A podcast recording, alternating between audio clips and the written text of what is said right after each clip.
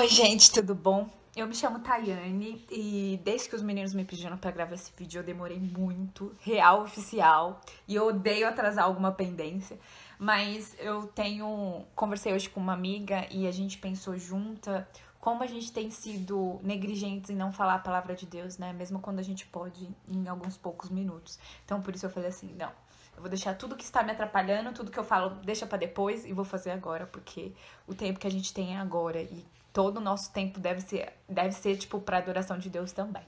Bom, um assunto que eu tenho para falar com vocês hoje é sobre criatividade. É, tem um livro que eu li faz pouco tempo, aproveitar que hoje é o dia do livro e fazer menção dele, como uma dica para vocês, Arte e a Bíblia, que me ensinou a ver a ótica da arte de, um, de, um outro, de uma outra maneira.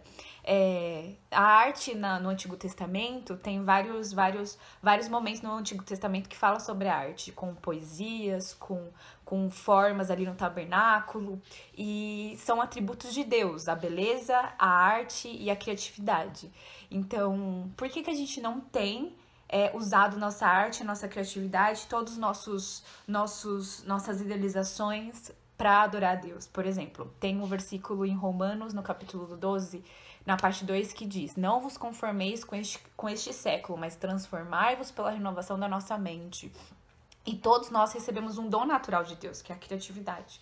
Então, é, eu sei que acaba sendo um pouco difícil a gente entender a história da igreja e saber que em algum momento a bateria não pôde ser usada por, por ser vista de forma negativa, mas hoje a gente pode transformar a nossa mente e a mente das outras pessoas, falando que a bateria pode ser usada para louvor de Deus. Assim como toda a nossa criatividade, tudo que nós somos, tudo que nós temos. O jovem mexe muito na tecnologia. É, se você gosta, gosta de dançar, se você gosta de fazer boxe, se você gosta de fazer uma escultura, se você gosta de fazer uma poesia, assim como os Salmos é cheio de poesia.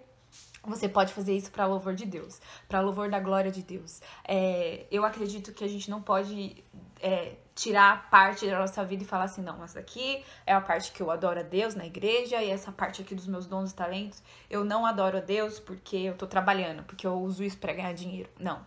A gente acredita numa vida, uma vida 100% para louvor da glória de Deus. Então eu posso sim pintar para a glória de Deus, eu posso sim me expressar com a dança para a glória de Deus, eu posso sim é, adorar o Senhor fazendo uma escultura, eu posso sim colocar minha cosmovisão em tudo que eu faço, seja no trabalho, seja em alguma coisa até que eu não relativamente não goste de fazer, eu não tenho um dom para aquilo, mas eu posso demonstrar a Deus, adorar a Deus através daquilo.